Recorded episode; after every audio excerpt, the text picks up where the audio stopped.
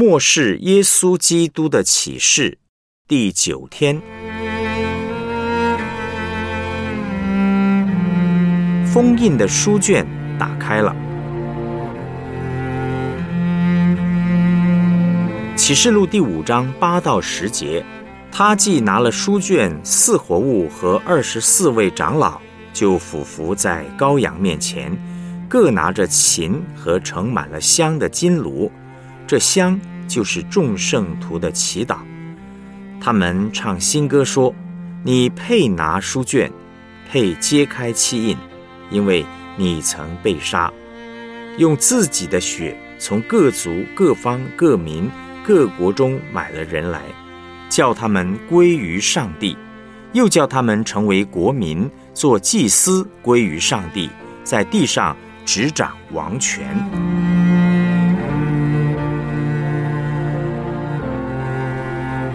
我们来思想主题信息。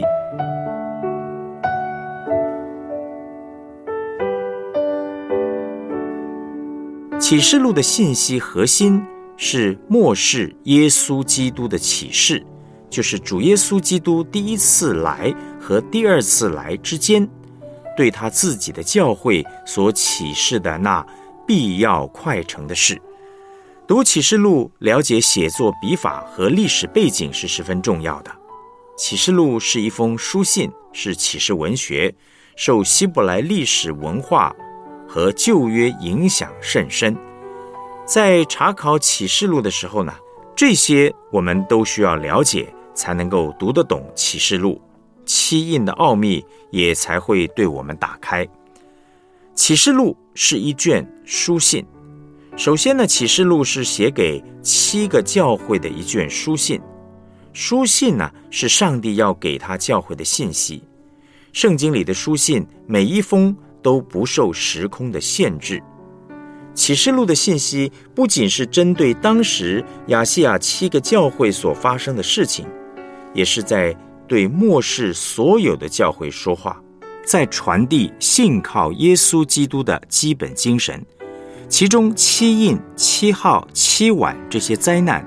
都在启示幕后必要快成的事，但重点呢不在时间的先后次序，不是七印结束换七号，七号结束换七晚，而是中间有些重叠，而且不间断的发生，频率会越来越高。不过都是在传达耶稣基督在幕后要给他教会的启示。启示录是启示文学。第二呢，启示录是启示文学。启示文学会使用许多的象征、数字、图画、意象、比喻以及生活经验，还有上帝跟天使的诸多对话等等。这些呢，都是启示文学的特色。如果不明白背景知识，这些象征和比喻是看不懂的。使用这种外人看不懂、自己人一看就清楚的语言，是启示文学的特征。为什么这样做呢？因为写下这些启示的背景是，受罗马政府逼迫的初代教会，为了不让罗马政府明白，引来更大的逼迫，就使用这些只有基督徒看得懂的象征。这些内容对一个逼迫基督徒的罗马人而言，简直是天书，看都看不懂。但教会一看就知道它代表什么。既然是象征，就不能够只照着字面的意义来解释。若是不明白象征的意涵而直接解释，会出问题的。启示录有深厚的旧约背景。第三呢，启示录受到旧约背景的影响。特别是先知书的启示，例如以赛亚书多次的提到列国，在启示录也看到了这种列国的描述。其他像以西结书啦、但以理书啊、撒加利亚书，也影响了使徒约翰的思想。开七印的旧约背景，启示录当中提到开七印，开七印的意思是那封住的书卷。要被打开。旧约告诉我们，这些书卷是被封闭的。在以赛亚书二十九章十一、十二节的经文这样记载：所有的末世，你们看如封住的书卷，人将这书卷交给识字的说：“请念吧。”他说：“我不能念，因为是封住了。”又将这卷书交给不识字的人说：“你念吧。”他说：“我不识字。”真是奇怪啊！怎么不识字的看不懂，识字的也看不懂呢？那是因为这书卷对邻里封闭的人而言，就是不能见、不会懂的。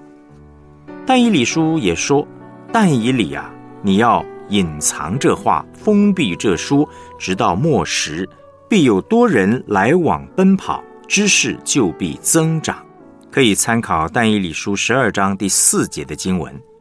换句话说，上帝要启示的，就是那被用漆印封印住的一个书卷。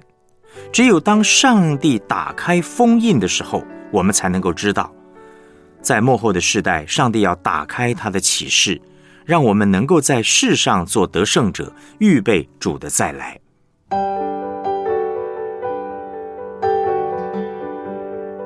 我们来思想两个问题。过去你在读启示录的时候，最常遇到的瓶颈是什么呢？为什么？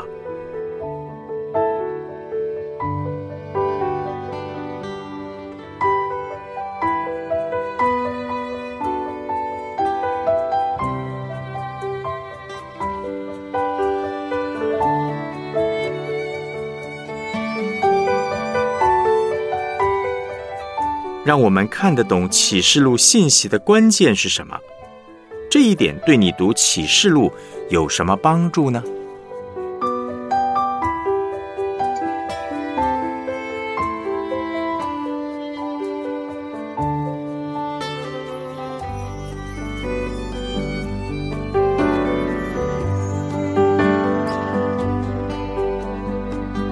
我们一起献上祷告。主耶稣，唯有你掌管历史终局，也唯有你是最后的审判者。感谢你透过启示录，让我们明白未来会发生的事，并且从你的话语当中得着真正的盼望与信心。愿你的圣灵每天帮助我们，在这幕后的世代，可以信心坚定，持守到底。奉主耶稣基督的名祷告，阿门。